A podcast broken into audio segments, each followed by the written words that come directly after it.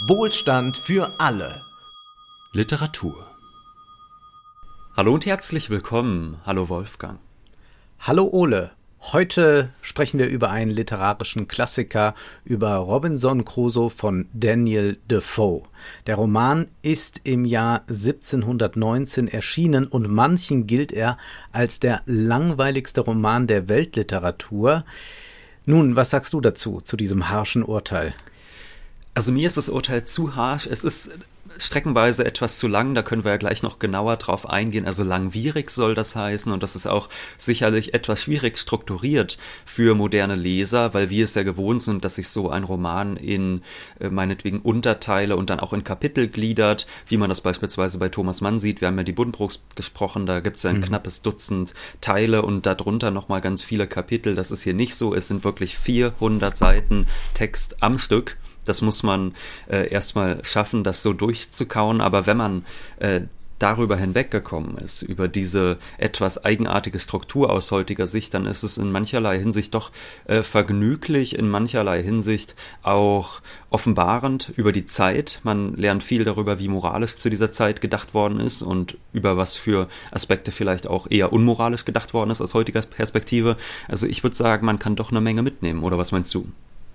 Ja, und wirtschaftlich lernt man vor allem einiges und deswegen kommt das ja auch immer wieder in Handbüchern vor der äh, Volkswirtschaftslehre, dass man sich auf Robinson bezieht, aber dazu kommen wir noch. Vielleicht ein paar Worte zu Defoe. Er ist 1660 geboren, 1731 gestorben und er hat mit Robinson Crusoe den ersten modernen englischen Roman verfasst. Zwar gibt es hier noch ein paar spätbarocke Züge, aber eigentlich haben wir es hier mit einem modernen Protagonisten zu tun, mit jemandem, der seine Welt, die vor sich liegt, entwirft, sich entwirft, der einen eigenen Weg geht, der das Haus verlässt, der in die Welt aufbricht, der eine Entwicklung durchmacht, der Tagebuch schreibt, der ganz viel Ich sagt. Also all das deutet schon auf Moderne hin, deutet auf einen modernen Roman hin. Das war bei Defoe nicht unbedingt in die Wiege gelegt. Er ist Sohn eines Metzgers, machte eine Ausbildung zum Pfarrer, war dann Kaufmann und das merkt man diesem Roman an, musste dann aber mit 32 Jahren Konkurs anmelden, kam dann in Schuldhaft, war später Steuereinnehmer, auch Agent einmal für den Premierminister, hatte dann eine journalistische Tätigkeit, schrieb da vor allem unkritische Artikel oder regierungsfreundliche Artikel. 1722 hat er dann noch einen weiteren großen, wichtigen Roman veröffentlicht, Moll Flanders. Auch über den könnte man unter wirtschaftlichen Aspekten reden, aber wir bleiben bei Robinson Crusoe, der ja auch inspiriert ist von einer wahren Begebenheit, also das beruht auch ein wenig auf den Erlebnissen von Alexander Selkirk. Und der Autor dieses Romans, der sagt ja, ich habe ja eigentlich Dokumente für euch, ich bin eigentlich nur der Herausgeber dessen und das ist auch schon so eine äh, moderne Geste, die äh, nochmal so einen besonderen Rahmen bildet. Aber was wird uns dann eigentlich da erzählt? Ja, um kurz darauf an, äh, daran anzuknüpfen, das ist ja eigentlich ein Gestus, den wir schon kennen, zum Beispiel aus dem Peter Schlemiel, über den wir gesprochen hatten. Wir mhm. hatten über Tim Thaler gesprochen und auch dort tat man ja so, als hätte man es hier mit einem echten Dokument zu tun, das nun der Öffentlichkeit preisgegeben wird und diese Authentizität soll auch diese Erzählung wecken und sicherlich wissen die meisten ganz grob, worum es geht. Da ist einer und der landet auf der Insel. Das wissen ja alle und das wusste ich auch mhm. vorher. Aber was da wirklich genau sich abspielt, was da passiert und wie es dazu kommt, das wusste ich nicht. Und umso lustiger, wenn man dann selbst den Roman gelesen hat, und wir werden jetzt ja auch über die kritikwürdigen Stellen sprechen, ist es, dass diese Geschichte heutzutage eigentlich oftmals kondensiert wird zu so einer Abenteuergeschichte, oftmals sogar dann für Kinder. Also es gibt auch ganz viele Kinderversionen, Robinson für Kinder etc. Da werden dann die Stellen, äh, wo er Sklaven handelt und so zum Beispiel, lieber ausgespart. Aber fangen wir mal von vorne an der Robinson macht eigentlich was, was wir aus der Literatur kennen, was man ganz oft schon gehört und gelesen hat, nämlich der widersetzt sich dem Vater und das ist natürlich fatal, denn der Vater sagt ihm Robinson, du bist hier bei mir in den Mittelstand geboren und es gibt eigentlich gar keine bessere soziale Stellung, die man sich vorstellen kann, denn die ganz Reichen, die ganz Mächtigen, die haben viele Feinde, die werden immer umlagert, wohingegen die ganz Armen, da will man sich nun auch nicht befinden, denn man will ja auch keine materiellen Probleme haben. Und deshalb soll man einfach froh sein, wenn man in der Mitte der Gesellschaft ist und sich diesem Stand hingeben, so ein Leben lang. Und dann kann man froh um alles sein und lebt auch ein moralisch anständiges Leben. Der Robinson hat da weniger Lust drauf. Der sagt, ich fahre aufs Meer und damit überwirft er sich mit seinem Elternhaus und sagt, ich steche in See.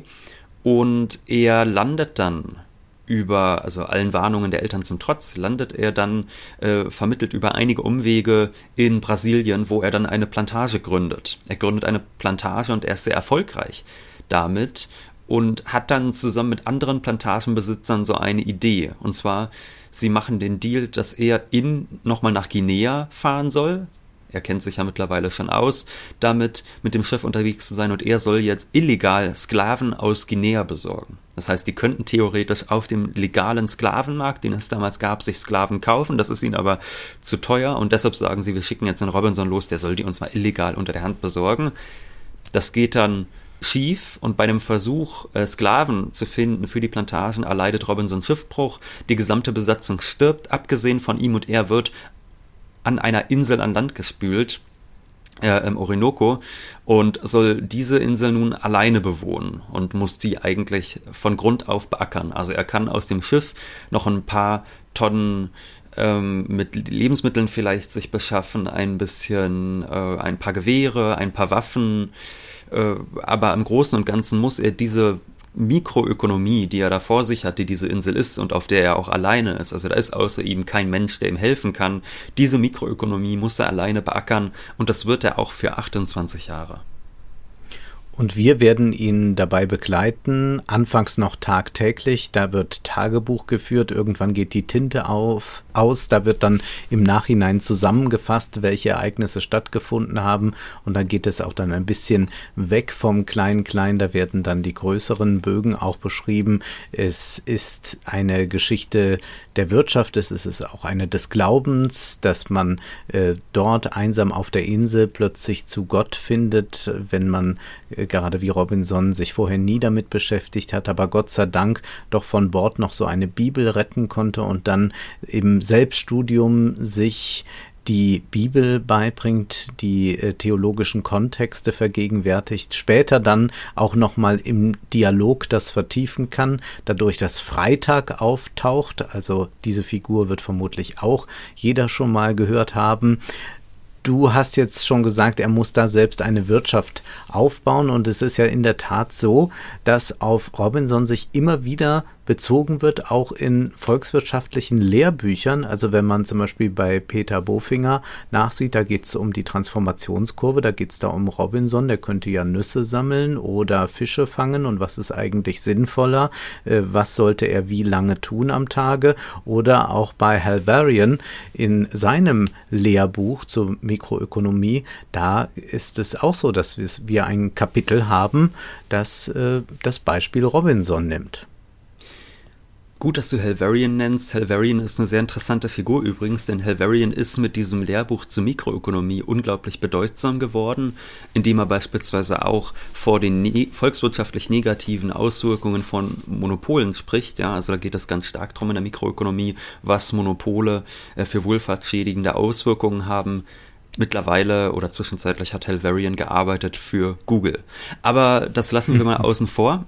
Äh, du hast es schon angesprochen, Wolfgang, die moderne VWL, die liebt ihre Robinsonaden und das tut aber tatsächlich auch schon die klassische Ökonomie. Es gibt da mehrere Polemiken von Marx gegen, äh, in den Grundrissen zum Beispiel, aber auch im ersten Band des Kapitals, wo Marx sich darüber lustig macht, dass die Ökonomen ihre Robinsonade lieben und das ist natürlich auch auf eine gewisse Art und Weise verständlich, denn die Robinson. Und der machte sich aber nicht lustig über den Roman, sondern Nein, über ja. diese Modelle, die daraus abgeleitet über, werden. Über das, über das, was dann die Ökonomen daraus machen, weil es natürlich sich beim Robinson nicht um gesellschaftliche Produktion handelt und nun Schlüsse zu ziehen vom Robinson zu entwickelten gesellschaftlichen Produktion doch einige Probleme bereitet. Da hat der Marx sicherlich auch recht wenngleich ich sagen würde, dass man dem aus marxistischer Perspektive trotzdem etwas abgewinnen kann, diesen Robinsonaden.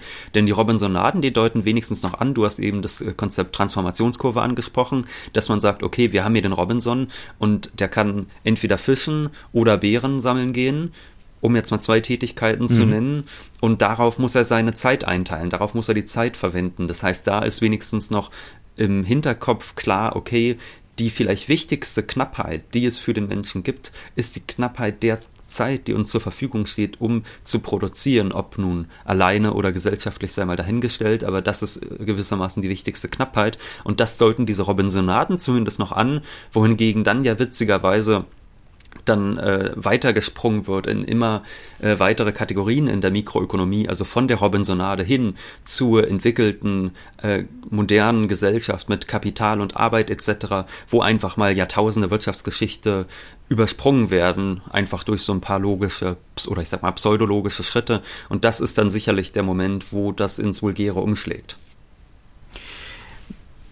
Die ersten 80 Seiten, wir lesen ja die Übersetzung im Mare Verlag. Sie ist von, ich muss gerade noch mal den Namen ja. nachschauen, Rudolf Mast und die ist sehr vorzüglich und in, bei den ersten 80 Seiten ist es ja so, dass wir noch nicht auf der Insel sind, sondern erst einmal mit ihm durch die Gegend reisen. Er hört nicht auf den Vater, hinaus geht's in die Welt. An Bord eines Guinea-Fahrers führt es ihn zunächst nach Afrika. Die zweite Reise die wird dann verhängnisvoll. Er gerät in die Hände von türkischen Piraten, wird von denen gefangen genommen, nach Marokko verkauft und dann nimmt sich seiner ein portugiesischer Kapitän an und bringt ihn nach Brasilien, wo er dann diese Plantage aufbauen kann. Was ja zunächst einmal auffällt, ist, dass dieser Roman, obwohl er 300 Jahre alt ist und vor 350 Jahren etwas spielt, schon extrem global vernetzt ist, dass nicht nur viel gereist wird, sondern dass auch der Handel schon sehr global ist. Das merken wir auch am Ende nach den 28 Jahren wieder,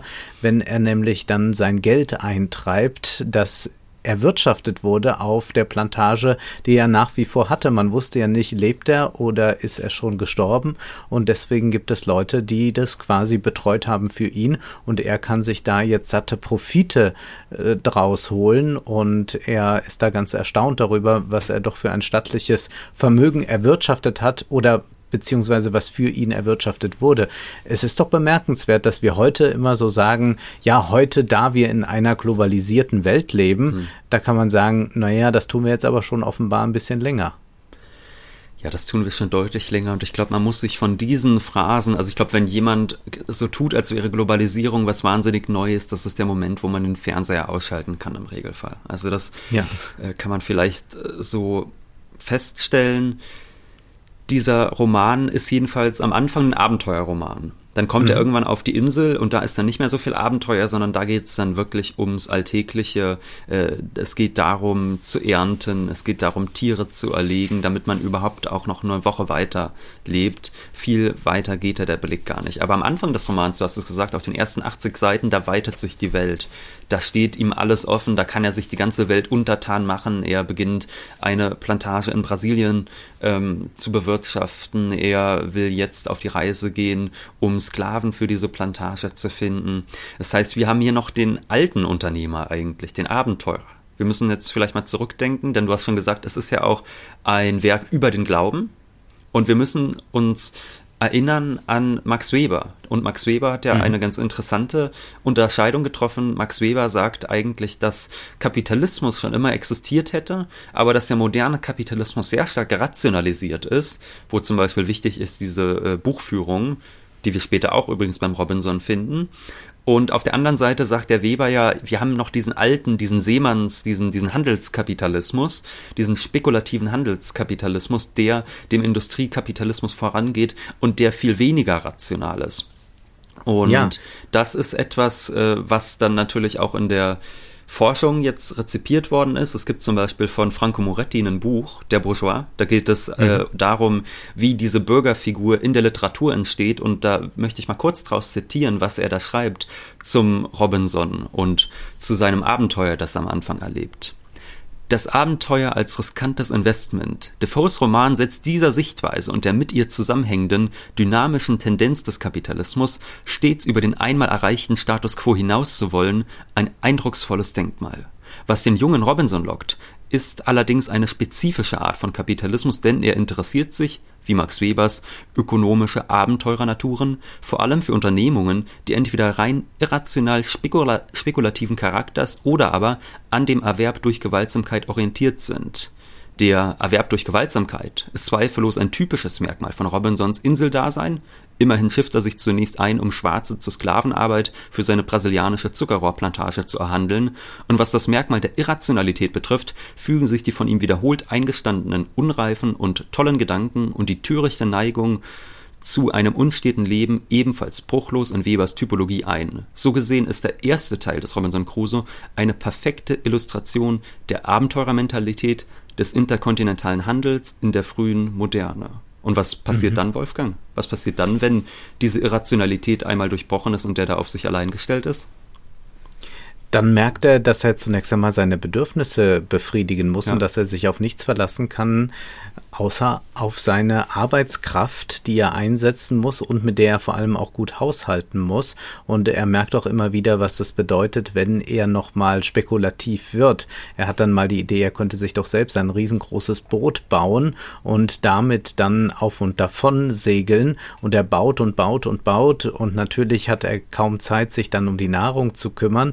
Und was ist aber das End vom Lied? Er hat ein so großes Boot gebaut, dass er aber gar nicht zum Meer führen kann, also das einfach zu schwer ist, um es zu bewegen. Und das ist also eine klassische Fehlinvestition oder man könnte auch sagen, da hat er sich verspekuliert und er schwört dann auch dem ab, dass das nie wieder vorkommen soll. Hin und wieder irrt er natürlich. Also wir sehen da auch so ein Unternehmertum, dass man ausprobiert, was funktioniert gut, was könnte ich äh, sinnvollerweise tun, wovor muss ich mich auch schützen und das ist immer die Frage, welche Gefahr droht da eigentlich? Also auch die Eigentumsfrage ist da enorm wichtig. Er baut sehr früh schon einen Zaun und baut nachher eine richtige Festung, weil er Angst hat vor den sogenannten Wilden, das sind Kannibalen, dass die kommen könnten oder dass sonst jemand auf seine Insel kommt. Das ist also etwas, was ihn umtreibt und was auch sehr viel Zeit kostet, also um dann diese Landwirtschaft zu betreiben. Er hat dann auch äh, Ziegen, die er dort äh, ähm,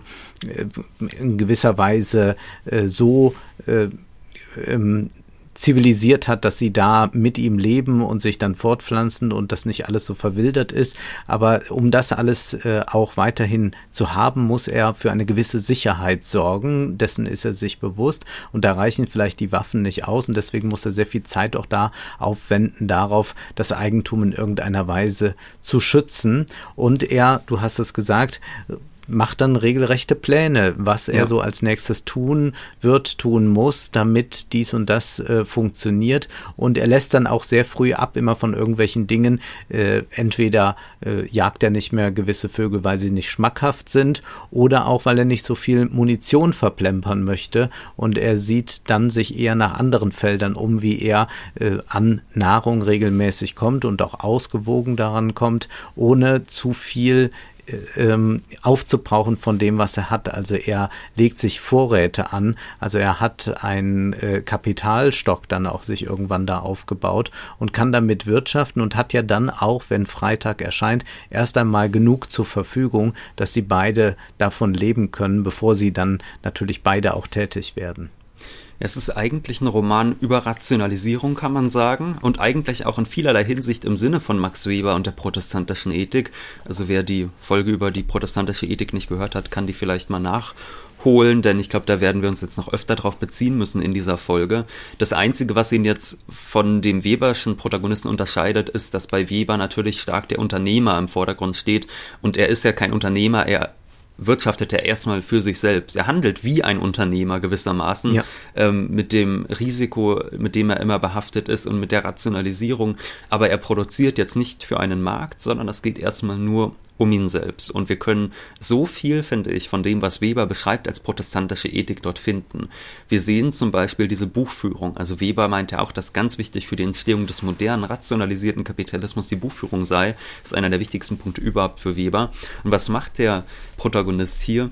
Er beginnt auch Buch zu führen. Und zwar, ich meine, einerseits macht er sich natürlich die Pläne, wie er zu arbeiten hat, aber vor allem vertieft er sich in sein Glauben. Das hast du schon angesprochen, Wolfgang. Und er führt ein mhm. Buch über das, was ihm vielleicht Schweres widerfahren ist, aber warum er trotzdem Gott auch dankbar sein muss. Und das ist total faszinierend, wie er sich immer mehr in diesen Glauben hineinsteigert. Und zwar würde ich sagen, dass wir es da wirklich schon mit dieser Prädestinationslehre zu tun haben, äh, wie wir sie bei Weber finden können. Also die Idee lautet ja bei Weber, dass der Protestantismus sich durchsetzt und dass das Brutale ja eigentlich ist äh, für die Calvinisten, dass ihr Schicksal, ob sie ähm, später in den Himmel kommen oder in die Hölle, dass das eigentlich schon vorherbestimmt ist und sie versuchen herauszufinden, ob sie in die Hölle kommen oder in den Himmel, indem sie im Leben möglichst diszipliniert arbeiten und wenn sie Erfolg haben, dann ist es ja schon mal so etwas wie ein Zeichen dafür, dass es gut sein kann, dass sie auserwählt sind.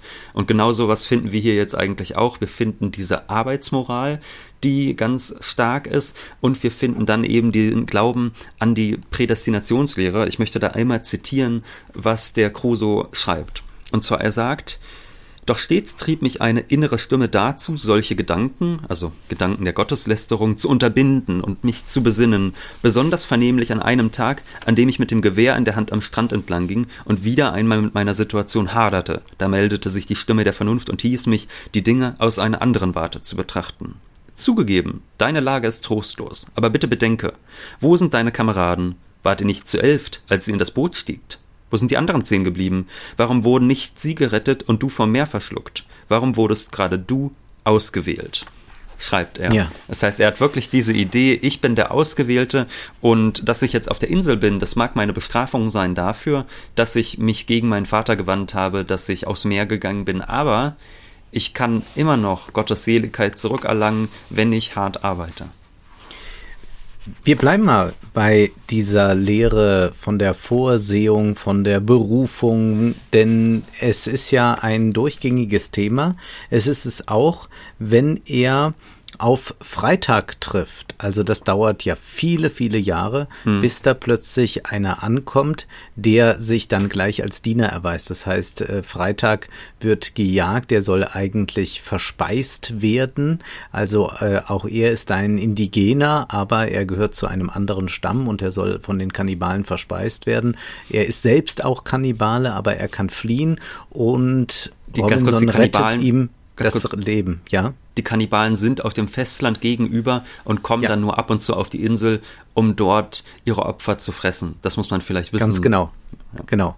Und äh, sehr selten, aber es passiert. Und nun hat also Robinson die Gelegenheit, ein Traum hat es ihm schon gesagt, dass da ein Fall sein wird, wo jemand entfliehen kann den Kannibalen und den muss er dann beschützen, denn den kann er zu seinem Diener machen und die anderen müssen dann umgelegt werden, was er dann gemeinsam mit Freitag auch tut. Und Freitag äh, zeigt sich auch gleich als Diener erkenntlich, also er wirft sich in den Staub, legt seinen Kopf äh, auf seinen Schuh und deswegen ist er bereit, ihm jetzt immer als Diener zur Verfügung zu stehen. Also hier haben wir äh, ganz unhinterfragt die Herrschaft äh, der weißen Ethnie und das ist aber etwas, was dann äh, Robinson doch nochmal zum Grübeln bringt. Also erst einmal ist es ja so, dass er äh, vom Sklavenhandel sehr angetan ist. Äh, noch bevor er auf die Insel kommt, erfahren wir ja, dass er da äh, tatsächlich die Idee hat, ein Geschäft zu machen. Und zwar heißt es da, jedes Mal hörten sie meinen Ausführungen aufmerksam zu, vor allem jenem Teil, in dem es um den Kauf von Schwarzen ging. Ein Handel, der seinerzeit noch in den Kinderschuhen steckte und zudem auch nur mit Genehmigung der Könige von Spanien und Portugal betrieben werden durfte und strengen Beschränkungen unterlag, weshalb nur wenige Schwarze gehandelt wurden, die entsprechend teuer waren. Und das bringt ihn dann auf die Idee, dass man da doch ein Geschäft draus machen kann. Diese Haltung bleibt durchgängig da, aber dadurch, dass er sich mit Freitag auch anfreundet, wenngleich das immer eine hierarchisch aufgebaute Freundschaft ist, kommt er wieder auf diese Frage der Prädestination zu sprechen. Und das ist eine hochinteressante Thematisierung, die da stattfindet. Er muss sich nämlich die Frage stellen, ja, inwieweit ist denn denen von Gott die Rolle zugeschrieben, zu dienen beziehungsweise Sklaven zu sein, also nicht gleichwertig zu sein, nicht auf Augenhöhe zu sein. Und da schreibt er Folgendes. Das brachte mich wiederholt dazu, mit einigem Staunen zu bilanzieren, dass Gott, der es in seiner Weltsicht bei der Ordnung seiner Schöpfung für richtig befunden hat, einem Großteil seiner Geschöpfe die Gabe vorzuenthalten, von ihrer Fähigkeiten und Veranlagung den entsprechenden Gebrauch zu machen, sie doch mit denselben Möglichkeiten, derselben derselben Vernunft, denselben Empfindungen, derselben Einstellung zu Freundlichkeit und Pflicht, derselben Abscheu und Empörung gegenüber Unrecht, demselben Gefühl für Dankbarkeit, Ehrlichkeit und Treue sowie sämtlichen Fähigkeiten ausgestattet hat, Gutes zu tun und Gutes zu empfangen, die er uns mitgegeben hat, und wenn es Gott gefällt, ihnen Gelegenheit zu geben, es zu erweisen, sind sie so gut, ja wohl sogar besser als wir in der Lage, diese Fähigkeit für jene Zwecke einzusetzen, für die sie gedacht sind. Also das fällt ihm auf, wenn er Freitag beobachtet, den er ja dann christianisiert und dem er auch es austreibt, Kannibale zu sein und so weiter und so fort, dem er auch Klamotten anlegt. Und jetzt äh, glaubt er, äh, dass er jetzt also da schon seine Pflicht erfüllt hat, dies zu tun, sieht aber doch als äh, eine, eine Vorbestimmung darin, die ihn verwundert, dass sie eigentlich über alle Fähigkeiten der Weißen verfügen, aber aus irgendeinem Grunde äh, sie nicht so nutzen wie die Weißen. Und da sieht er aber auch wieder eine göttliche Vorbestimmung drin. Und das, äh, so heißt es dann, ließ mich gelegentlich sehr trübsinnig werden, wenn ich darüber nachdachte, wie wenig Gebrauch wir von unseren Fähigkeiten bei den verschiedensten Gelegenheiten machten, obwohl sie durch das Licht der Erkenntnis den Geist Gottes und das Wissen um sein Wort beseelt sind. Und weiter heißt es dann, in dieser Gemütslage ließ ich mich mitunter dazu verleiten, die un Umschränktheit der Vorsehung und, der, und die Gerechtigkeit einer willkürlich scheinenden Ordnung in Zweifel zu ziehen, die den einen die Offenbarung zuteil werden lässt und sie den anderen vorenthält und doch beiden dieselben Pflichten auferlegt. Derlei Gedanken verbot ich mir und gebot ihnen Einhalt, indem ich mir sagte, dass wir erstens nicht wissen, nach welchem Recht und Gesetz die Strafe ergangen ist, da aber Gott notwendigerweise und der Natur seines Wesens nach grenzenlos heilig und gerecht ist, konnte es nicht anders sein, als dass sich diese Geschöpfe, wenn sie sämtlich mit seiner Abwesenheit bestraft waren, gegen die Offenbarung versündigt haben mussten, die, wie die Schrift sagt, auch ihnen Gesetz ist und die Bestrafung nach Regeln erfolgt, die vor ihrem Gewissen als gerecht gelten mussten, auch wenn uns deren Grundlage nicht einsichtig ist. Und zweitens könnte, wenn wir denn alle ein Klumpen Ton in des Töpfers Hand sind, kein Gefäß zu ihm sagen, warum machst du mich so? Ja, da kommt dann ähm, die, da kommen die Fragen an ihr Ende. Das ist eigentlich das Interessante, ja. dass er sich immer wieder dann die großen Fragen stellt und dass auch Freitag ihn dann gewissermaßen entwaffnet. Denn an einer Stelle erzählt er ihm davon, wie schrecklich der Teufel sei, der uns ins Verderben führen will. Und dann stellt er Freitag die ganz simple Frage, die ja eigentlich jedem sofort in den Sinn käme bei einer solchen Geschichte, nämlich ja, warum bringt der Gott denn den Teufel nicht einfach um, wenn der allmächtig ist und den Teufel nicht mag? Ja.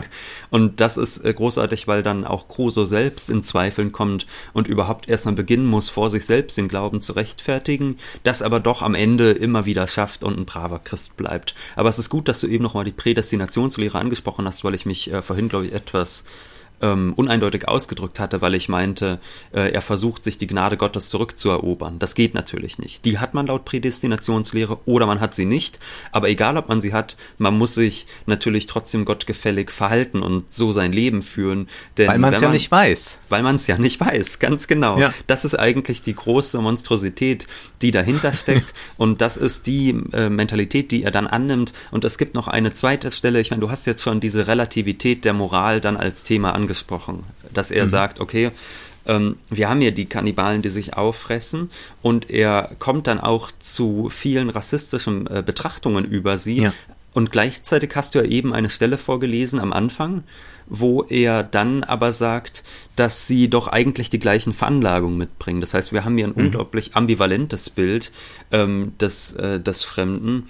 Und das sieht man dann auch später, denn er fragt sich dann, ob er denn eigentlich nicht das Recht selbst in die Hand nehmen müsste, ob er nicht Gottes Willen erfüllen müsste, wenn diese Menschen sich gegenseitig auffressen.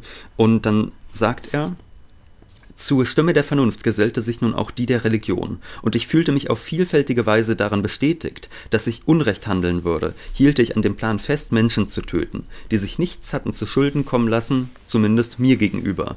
Und die Untaten, die sie aneinander begingen, betrafen mich nicht. Das war eine Angelegenheit ihres Volkes, die ich getrost der Gerechtigkeit Gottes überlassen konnte, der Herr über alle Völker ist und weiß, wie er durch die Bestrafung eines ganzen Volkes dessen Vergehen sühnen und über jene, die seine Gebote vor aller Welt missachtet geachtet haben, vor aller Welt Gericht halten kann, wie immer es ihm gefällt. Das heißt, wir haben hier jemanden, der ähm, tatsächlich nicht die Ambition hat, anderen Völkern seine eigene Moral aufzustülpen. Das tut er im Falle Freitags, weil der nun auch zu, auf die Insel kommt und sein Diener wird. Aber abgesehen davon hat er eigentlich gar kein so großes Interesse, die ganze Welt zu bekehren. Das ist jetzt nicht wie der moderne Imperialismus. Wir kennen ja noch diese ganzen Geschichten aus den letzten 20 Jahren mit dem War on Terror, wo man gesagt hat, wir bringen äh, in alle Welt Demokratie und Menschenrechte. Unter diesem Vorwand hat man dann ja gerne diese Kriege gestartet. Ähm, und das, diese ähm, Überlegung, die können wir hier überhaupt nicht finden, sondern was der äh, Crusoe ja eigentlich sagt, ist Selbstbestimmungsrecht der Völker. Wenn die sich gegenseitig auffressen wollen, dann sollen die das machen. Ist nicht mein Bier, der Herrgott wird sich schon bestrafen.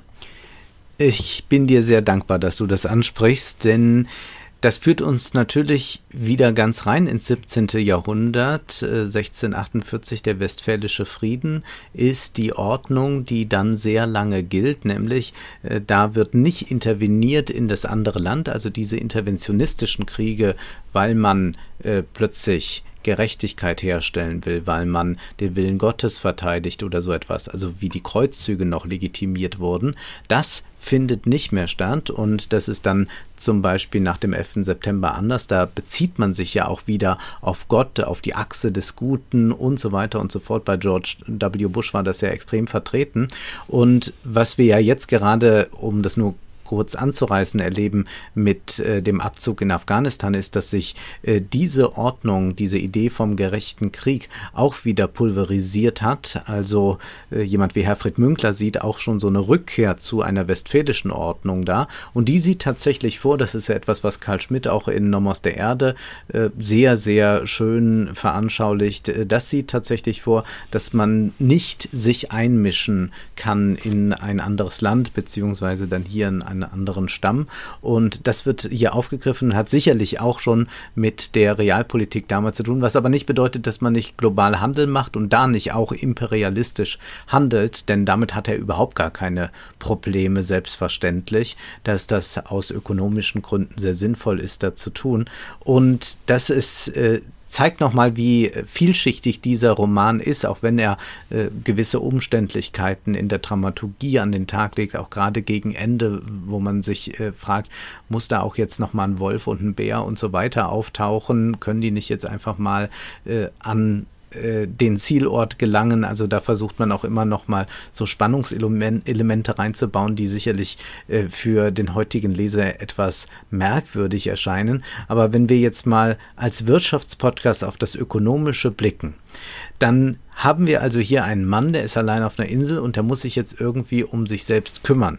Und was ja sehr wichtig ist in der Betrachtung dieses Romans ist, dass wir es hier also mit einer Figur zu tun haben, die zwar die moderne Welt schon kennt, aus York stammt, auch natürlich die arbeitsteilige Welt schon ein bisschen kennt, auch wenn das noch keine industrialisierten Zeiten sind, so ist doch die Arbeitsteilung schon etwas, was vorhanden ist. Und jetzt haben wir es hier mit einer Figur zu tun, die die Arbeitsteilung zwar kennt, aber es hilft ihr nichts, weil sie ja alleine ist und was soll sie denn da teilen?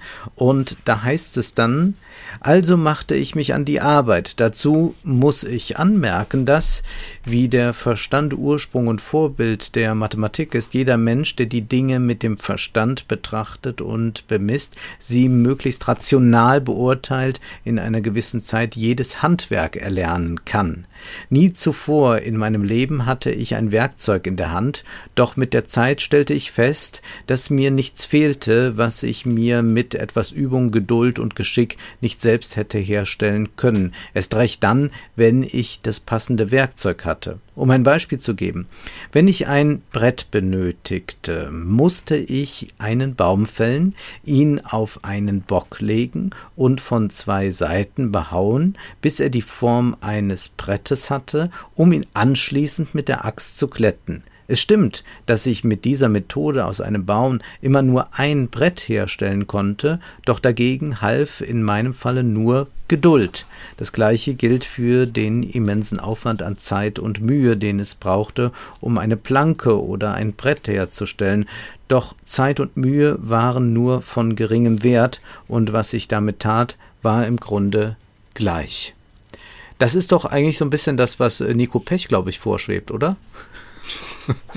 ja. Dass wir mal wieder alles selbst machen. Ja, also äh, gewissermaßen schon. Ich meine, du scherzt jetzt so, aber natürlich will der nicht die Robinsonade, wo jeder alles ganz alleine macht. Aber so diese Situation, dass der Robinson mit dem Freitag da ist und am Ende gesellen sich ja noch ein paar andere Charaktere auf die Insel dazu. Ich glaube, so in der Art stellt er sich das eigentlich schon vor. Und wir können hier eigentlich ganz wunderbar sehen, was dann passiert, wenn ein Mensch aus der modernen, arbeitsteiligen Welt entrissen wird und darauf zurückgeworfen wird, äh, auf sich allein gestellt zu sein. Und das kann man an einem Beispiel ganz besonders schön sehen, und zwar am Geld. Das Geld ja. ist ja einfach wertlos. Also es gibt eine Stelle, da heißt mhm. es, ähm, warte kurz, wo haben wir es? Ich habe es mir aufgeschrieben. Ach ja. Der Anblick des Geldes ließ mich schmunzeln. Oh Mammon, sagte ich laut vor mich hin, was soll ich mit dir anfangen? Du bist es nicht mal wert, dass ich dich vom Boden aufhebe. Jedes Messer hier ist mehr wert als der ganze Haufen. Ich kann dich zu nicht gebrauchen, also bleib, wo du bist und versinke wie irgendein Geschöpf, dessen Leben es nicht wert ist, gerettet zu werden. Doch dann besann ich mich und nahm das Geld aus der Schublade. Das heißt, am Ende nimmt er das Geld dann doch, äh, rettet er das Geld doch vom Schiff und nimmt es mit auf die Insel, obwohl er es eigentlich nicht brauchen kann. Aber er hat zumindest die kurze Einsicht, dass ihm das ja auf der Insel gar nicht hilft. Ja, da äh, schwindet dieser Geldfetisch. Und äh, Fetischismus bei Marx heißt ja, dass es ähm, also Warenfetischismus heißt ja, dass es quasi als Natureigenschaft der Ware erscheint, dass etwas Wert hat. Und das können wir beim Geld natürlich jetzt auch hier sehen, dass dem so ein Fetischcharakter anhaftet, dass man denkt, ja, das liegt ja einfach in der Natur des Geldes, Wert zu besitzen.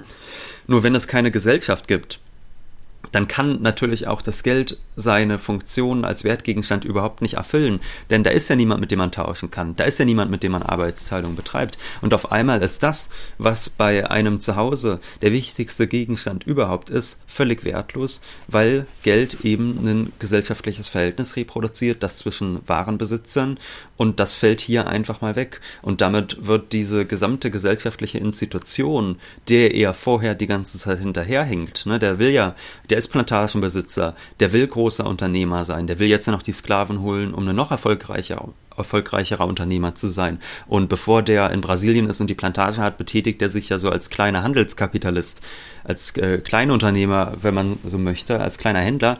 Und all das, was er sein Leben lang äh, versucht hat zu finden, den Reichtum im Geld, der ist jetzt überhaupt nichts mehr wert. Und als später dann ein weiteres Boot dort strandet, wo er dann weitere Schätze findet, dann nimmt er die zwar mit, weil er denkt, gut, vielleicht komme ich irgendwann mal in Freiheit und kann es dann nochmal gebrauchen, aber eigentlich weiß er, dass ihm das alles überhaupt nichts bringt. Das ist die Stelle, die die Bitcoiner nochmal ganz genau ja. lesen sollten, da die ja immer davon ausgehen, dass die Bitcoins einen intrinsischen Wert haben, weil der da die Computer so lange gerechnet haben, um diese Bitcoins zu generieren. Also sagen wir mal so, wenn der Robinson jetzt noch ein Wallet mit Bitcoins finden ja. würde, könnte er auch auf dieser Insel einfach gar nichts damit anfangen, beziehungsweise er müsste dann warten und gucken, ob die Kannibalen äh, diese Währung akzeptieren und ob die die auch so toll finden und das können wir erstmal in Zweifel ziehen. Also mhm. da sieht man, dass das gesellschaftliche Verhältnis schon entscheidend ist und dass die Bitcoiner äh, genauso auch wie die Leute, die ihren Goldfetisch haben, äh, ja. äh, so sehr glauben, dass da der intrinsische Wert vorhanden ist. Und dann kann man sagen, nein, das ist definitiv nicht so. Und auch das lehrt uns eigentlich hier schon ein Roman, der 300 Jahre alt ist. Und das sind eigentlich auch die Stellen, die man wahnsinnig gerne liest. Und ich glaube, es braucht natürlich auch diese gewisse Länge, die es hat. Und es braucht mhm. auch diese, äh, ja, äh, Redundanz oder dass wir jetzt in allen Einzelheiten erfahren, wie dieses Wirtschaften aussieht. Denn nur so können wir uns eigentlich auch äh, diese Wirtschaft richtig vorstellen. Also wir können sonst nicht sagen, äh, so funktioniert also so ein Leben alleine, sondern es wird einfach mal im Detail durchgegangen. Und da sieht man auch, dass Defoe jemand ist, der sehr gründlich recherchiert. Also der wirklich versucht hier ganz konkret zu werden. Und deswegen hat das auch was von einem Erlebnisbericht. Ja, das ist nicht einfach mal so äh, dünn drüber, sondern wir haben es hier mit einem Autor zu tun, der sich eingearbeitet hat in die Thematik und genau darüber nachdenkt, wie beschreibe ich das denn jetzt, wenn hier jemand mit einer Ziegenzucht beginnt ja. oder wenn er dies anfängt zu bauen oder was gelingt ihm nicht zu bauen. So ein paar Dinge kann er nicht bauen. Fässer zum Beispiel gelingen ihm einfach nicht. Also auch da gibt es dann irgendwo Grenzen, die man hat. Nicht alles kann man erlernen oder für manches benötigt man dann doch vielleicht eine moderne Maschine. Das ist aber das Beeindruckende doch an Wir dem Roman. Wir brauchen ohne Hefe geht zum Beispiel nicht lernen wir. Ja, ja, ganz genau. Ja. Und man muss sich jetzt mal die Frage stellen, was ist das eigentlich für ein Roman? Also ich meine, wir haben gesagt, das ist auf der einen Seite ein Abenteuerroman und dann ist es ein sehr ökonomischer Roman und dann würde ich sagen, ist es natürlich auch eine Moralgeschichte. Also das, mhm. äh, das kann man nicht leugnen.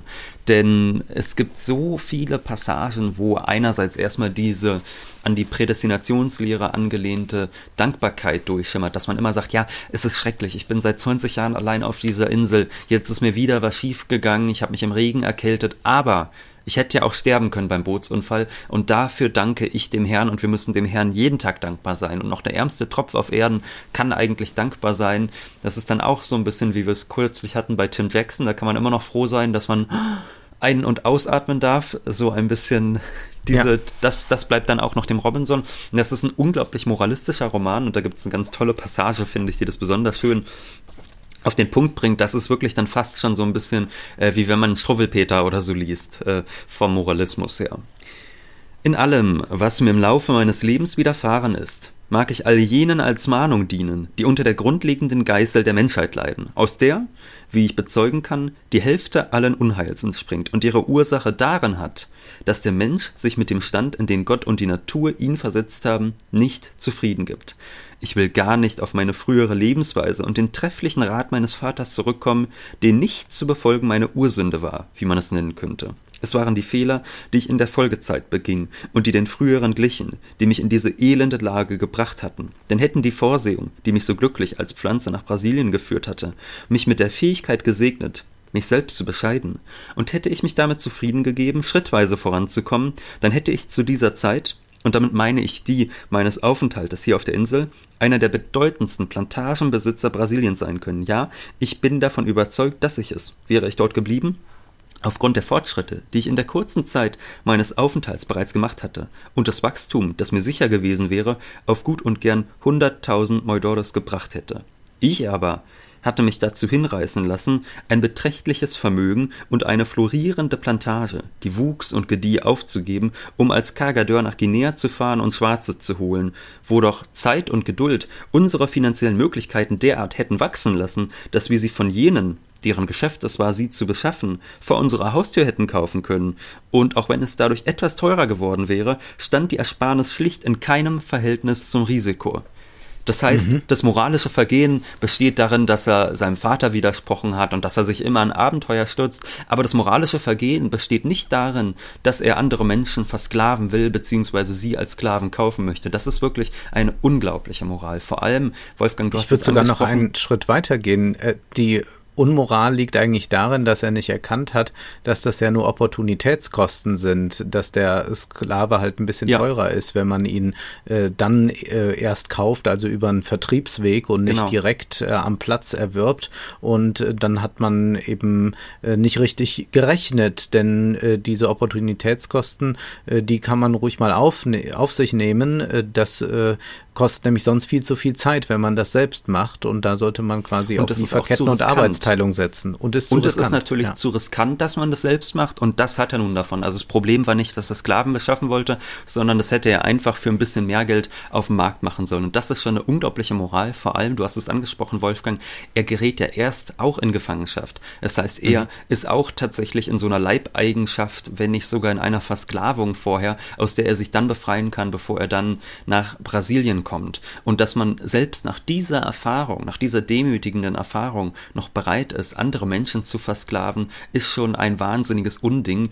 Und das äh, wird an einer anderen Stelle nochmal besonders schön deutlich, und zwar da, wo er mit seinen äh, befreundeten Plantagenbesitzern eben diesen Deal macht, wo die sagen, du fährst jetzt los und holst die uns. Und da erklärt er das, wie äh, das gemacht werden soll und was er dafür im Gegenzug bekommt und sagt dann, das war zugestandenermaßen ein faires Angebot. Und das ist natürlich eine brutale Ironie, denn was er damit sagt ist, fairer Tausch, nur dass es da bestimmte Subjekte gibt, die, weil er sie als minderwertig erachtet, gar kein Recht darauf haben, überhaupt einbezogen zu werden, ob sie zum Beispiel versklavt und verschifft werden möchten, ob das für die ein fairer Tausch ist, das ist völlig egal. Und hier wird eine unglaublich widerwärtige Moral äh, kommt hier zutage, und umso ironischer ist es dann, dass heutzutage immer noch Eltern ihren Kindern so eine Robinson-Geschichte vorlesen für Kinder, von wegen, der kommt ja auf die Insel und muss sich alles ein bisschen selbst zusammenbasteln. Da gibt es ja so Kinderbücher. Es ist schon ganz schön absurd.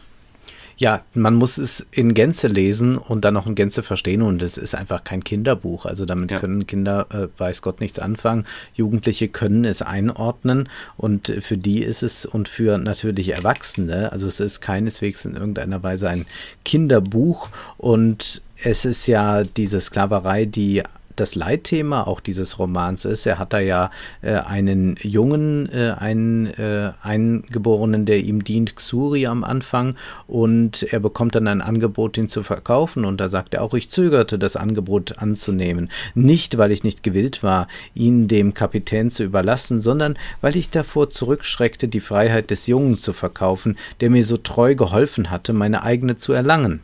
Als ich dem Kapitän meine Motive nannte, zeigte er Verständnis und schlug als Kompromiss vor, sich gegenüber dem Jungen zu verpflichten, ihm nach Ablauf von zehn Jahren die Freiheit zu schenken, sofern er bis dahin zum Christen geworden war. In Anbetracht dieses Angebots und weil auch Suri bereit war, ihm zu dienen, überließ ich ihn dem Kapitän. Und wir könnten noch weitere Stellen anfügen in dieser Art. Mhm. Also es ist sehr, sehr erstaunlich und äh, erzählt natürlich auch viel über die westliche Expansion, die stattgefunden hat. Also unter dem Blick des Kolonialismus ist das schon ein ganz entscheidender Roman, äh, wenngleich der sich an so einer äh, Schwelle schon befindet, weil er äh, den Kolonialismus der Spanier immer wieder kritisiert, also dass die äh, die amerikanischen Ureinwohner einfach ermordet haben, äh, weil sie keine Christen waren. Das ginge nicht. Also äh, das ist natürlich auch jetzt nach dieser Logik wirtschaftlich nicht sinnvoll, das zu tun, ja. Aber sonst ist das schon sehr, sehr erstaunlich, was da steht. Wenn wir mal von diesem Thema. Er hat ja übrigens auch ganz kurz, er hat ja übrigens auch, das sollte vielleicht gesagt sein, also später kommen noch ein paar andere Menschen auf die Insel, auf die genauen Umstände mhm. wollen wir jetzt nicht eingehen, das sprengt dann irgendwann doch den Rahmen, aber da kommen andere Menschen auf die Insel und dort herrscht dann auch Religionsfreiheit interessanterweise. Also er ja. selbst sagt zwar, am Ende des Romans, er habe dem Katholizismus abgeschworen, also der ist zwischenzeitlich Protestant geworden und Freitag ist er natürlich auch Protestant, aber die anderen dürfen ihre Religion trotzdem frei ausleben. Mhm. Protestant im Übrigen, das ist ganz äh, typisch, dass wir es nicht umgekehrt vorfinden, nämlich dieses Selbststudium der Bibel. Ja, mhm. also dass man sagt, äh, äh, nur in der Schrift finde ich das Heil. Das ist eine sehr protestantische Haltung, während wir bei der katholischen Kirche ja viel stärker die Institution ja. haben und auch die Hierarchie, also was sagt der Vatikan und was wird dann weitergegeben an die einzelnen Gemeinden. Ich würde noch auf einen Aspekt gerne an, eingehen, auf den des Unternehmers, insofern als er ja einer ist, der unternehmerisch denken muss, wenngleich er nicht im Profit davon tragen kann und sagt, jetzt bin ich reich, ich habe mich, äh, habe mir meine Waren selbst verkauft oder so. Das geht nicht. Also es geht da zum Beispiel darum, dass er ja mit der Munition haushalten muss. Man weiß ja nicht, welche Feinde da noch auftauchen. Da ich nun im elften Jahr auf der Insel war, heißt es dann, und wie gesagt, meine Munition allmählich zur Neige ging, machte ich mich daran, eine Falle zu ersinnen, in der ich Ziegen fangen konnte, und zwar nach Möglichkeit lebend, und ganz besonders hätte ich mir eine trächtige Geiß gewünscht. Zu diesem Zweck legte ich Schlingen aus, damit sie sich darin verfingen, und ich glaube, dass mehr als einmal eine hineintappte, doch meine Leinen waren ungeeignet und Draht hatte ich keinen, so fand ich die Falle jedes Mal zerstört, der Köder fehlte. Schließlich beschloss ich, es mit einer Fallgrube zu versuchen, und ich grub mehrere große Löcher in die Erde, und zwar an Stellen, die, wie ich beobachtet hatte, die Ziegen für die Futtersuche nutzten. Und dann wird das weiter und weiter beschrieben, bis ihm das irgendwann gelingt. Das ist ja schon dieser Unternehmergeist, der da absolut drin steckt. Also, dass man überlegt, das wäre eigentlich ein besseres Geschäft. Wenn ich jetzt die Munition verpulver, bin ich irgendwann ohne Ziege und ohne Munition da. Was kann ich also tun? Also, wenn wir immer jetzt so hören, jetzt mal innovativ denken, das ist ja schon was, was hier fortwährend stattfindet. Und man könnte es auch so übertragen, der Kapitalismus muss, um zu bestehen, ja immer sich wieder erneuern, wissen wir bei Schumpeter steht das so. Und auch hier haben wir es mit jemandem zu tun, der sich immer wieder erneuern muss, der nicht einfach einmal was anbaut und dann erntet er das äh, bis zum Ende aller Tage, sondern auch er äh, strukturiert immer wieder um, legt Schwerpunkte und erfindet irgendwelche Sachen beziehungsweise stellt Werkzeuge her, äh, beschafft sich Produktionsmittel, ja, um äh, dann wieder anders leben und wirtschaften zu können. Das ist schon äh, sehr erstaunlich, wie das hier geschildert wird. Ja, es ist auf jeden Fall eine Alternative zu heute, denn auch heute, wenn der Kapitalismus weiter existieren soll, dann ist ganz klar, dass er sich zwar nicht dem Ressourcenmangel, bei Robinson ist es jetzt an dem Beispiel, das du gewählt hast, ein Ressourcenmangel, das mhm. äh, Schießpulver geht aus, aber zumindest äh, muss sich der heutige Kapitalismus äh, damit anfreunden, dass die CO2-Emissionen so nicht weitergehen, dass man das CO2-Budget eigentlich schon lange gesprengt hat, das überhaupt, um nicht in der Katastrophe zu landen, auszustoßen möglich gewesen wäre. Und um sich zu erneuern, bedarf es eben dieser Innovation, wie der Robinson sie dort auch leitet. Das wäre jetzt vielleicht eine Parallele, die man ziehen könnte. Ich dachte jetzt, als du sagtest, du kommst nochmal zum Unternehmer zu sprechen, dachte ich, du kommst auf die Akkumulation, die da stattfindet. Denn das Interessante mhm. ist, dass der Robinson irgendwann ähm, so einen Beutel aus dem Schiff ähm, ausklopft und aus dem Beutel fallen ein paar Samen raus. Also er wusste ja. gar nicht mehr, dass sie da drin sind. Er dachte, die ganze Nahrung ist aufgefressen worden von den Ratten und auf einmal sprießt dort das Getreide. Und, und ich glaube, um das mal ja. gerade noch einzuwerfen, ich glaube, das ist die Szene, da geht Hans-Werner Sinn das Herz auf, oder? Ganz genau. Da geht Hans-Werner Sinn das Herz auf, weil hier nämlich eine Akkumulation stattfindet. Er mhm. sät das aus, aus Versehen, dann erntet er es und dann kann er es wieder aussehen. Und warum hat er nach ein paar Jahren so viel, Wolfgang? Weil er gespart hat. Weil er, er hat jetzt nicht hat. gesagt, ja. ich nehme das jetzt, ach toll, ich ernte und dann esse ich. Nein, er hat sich das vom Munde abgespart, ja. so wie wir es wollen. Und dann kann man das nämlich investieren. Ja, durch Sparsamkeit kann man wieder mehr investieren und hinterher hat man dann ein stattliches Unternehmen. Ganz genau, das ist es, worauf ich hinaus wollte. Hier ist wirklich diese Idee der Akkumulation durch Konsumverzicht. Und das mhm. ist ja einfach das, wie sich Liberale vorstellen, wie Eigentum entsteht. Jeder Unternehmer, der ein Unternehmen hat, der hat sich eigentlich jede Maschine vom Munde abgespart. Und wir müssen ihm dankbar sein, dass er das getan hat. Ähm, ne, Während die anderen hedonistisch äh, ja, Geld ausgegeben haben. So, äh, ja. Wir können das ja äh, bei den äh, Coaches auch sehen, auch bei äh, Karl S. und Co., die sagen ja dann auch, ja die anderen haben dann draußen Party gemacht, du hast aber noch da gesessen, hast noch Akten gewälzt, du bist noch mal die Kalkulation durchgegangen und dann hast du noch mal richtig gearbeitet. Du musst ein mhm. Business-Athlet werden. Ja, das ist hier schon von äh, Daniel Defoe vorweggenommen. Genau, diese idealtypische, also diese, diese Idee von wegen Eigentum, das muss eigentlich der eigenen Hände Arbeit entspringen. Hier haben wir es mal wirklich. Und ich habe noch eine Parallele gefunden, die ich ganz mhm. wundervoll fand, die ich jetzt noch am Ende doch vorbringen möchte. Denn es gibt einige komische Szenen, wo er stolz darauf ist, dass diese Insel jetzt sein Eigentum sei. Und dann fragt ja. man sich so, Ja, was soll denn das heißen? Weil ich meine, du bist da alleine, also du brauchst ja keine formalen Eigentumstitel, wenn da keiner ist, der dir das wegnehmen kann. Worauf bist du denn da stolz? Aber am Ende ist es dann ja so, dass da andere Menschen noch auf der Insel sind und die können auch nicht weg weil das Seefahrer sind, die gemeutert haben und die wissen, wenn die nach England versuchen zurückzukommen, dann werden sie dort wahrscheinlich im Kittchen landen oder gehängt und deshalb bleiben sie dann lieber auf der Insel.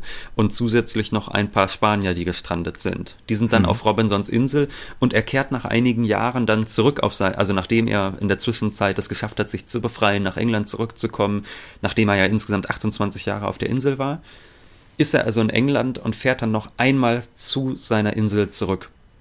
Und da gibt es eine ganz wunderbare Beschreibung, was er dort auf der Insel tut. Ich blieb etwa 20 Tage und ließ allerlei notwendige Dinge auf der Insel zurück, insbesondere Waffen, Schießpulver, Munition, Stoff, Werkzeug und zwei Handwerker, die ich aus England mitgenommen hatte, einen Tischler und einen Schmied. Zudem teilte ich die Insel unter ihnen auf, wobei ich mir zwar das Eigentum an der Insel als ganzer vorbehielt, jedem von ihnen aber einvernehmlich ein Stück Land zuwies, und nachdem ich alles geregelt und sie darauf verpflichtet hatte, die Insel nicht zu verlassen, reiste ich ab. Das heißt, wir könnten jetzt noch ganz viel weiteres erzählen, was er da macht. Er sagt, mhm. er besorgt den Engländern noch ein paar hübsche engländische Frauen und so. Das heißt, die will er da auch noch rüberschiffen. Das ist schon alles sehr dubios. Aber das Interessanteste ist ja eigentlich, jetzt haben wir wirklich das Konzept Privatstadt. Wir haben jetzt ja diese Woche gerade gesprochen darüber, über ja. diese verrückte Idee von privaten Städten. Und jetzt haben wir hier die private Insel, die gehört dem Robinson. Und die Leute, die auf der Insel sind, die dürfen da sein, aber nur in Übereinkunft mit ihm. Er hat das alleinige Eigentum. Selbst wenn er gar nicht dort ist, hat er immer noch das alleinige Eigentum. Als König bezeichnet er ihnen, sich bisweilen ja, selbst. Ja. Und sagt ihnen, was sie zu tun haben. Das ist wenigstens ehrlich. Ja. Also von In der Privatstadt zur Privatinsel. Das heißt, wir können diesen Roman ganz eindeutig zur Lektüre empfehlen. Ja. Es ist mitunter ein bisschen mühsam, aber so ist das Wirtschaften manchmal. Und dennoch lohnt es sich und es ist äh, mitunter sehr komisch auch, was so alles äh, dort äh, passiert und wie es beschrieben ist. Und ich glaube, es gibt nicht nur einen guten Einblick in die Zeit, sondern auch in diese Form der Literatur und zeigt sehr gut, was eigentlich die Stärke eines Romans ist. Und das nächste Mal verlassen wir dann ein bisschen unseren üblichen Pfad. Wir werden nämlich dann nicht über einen Roman sprechen, sondern über ein Drama. Nämlich wir sprechen über der gute Mensch von Sichuan von Brecht, ein Drama, das wir beide lieben, das wir auch schon angesprochen haben hier in diesem Podcast, das wir auch in unserem Buch ausgiebig zitiert haben und von daher ist es doch mal an der Zeit, sich dem richtig zu widmen und nicht immer nur zitatweise. Genau, da gibt es nämlich ein Kapitel, das heißt Der gute Mensch von Instagram. In unserem Buch, und ja. wir schauen mal, was der gute Mensch von Sichuan uns zu sagen hat, äh, die wir vielleicht doch uns besonders richtig verhalten wollen im Kapitalismus und warum das vielleicht gar nicht so geht. Jetzt ist aber erst einmal Schluss für heute, denn Zeit ist Geld. Prosit. Das war Wohlstand für alle. Ihr könnt uns finanziell unterstützen unter www.paypal.me-ole und Wolfgang oder über die in der Beschreibung angegebene Bankverbindung. Herzlichen Dank.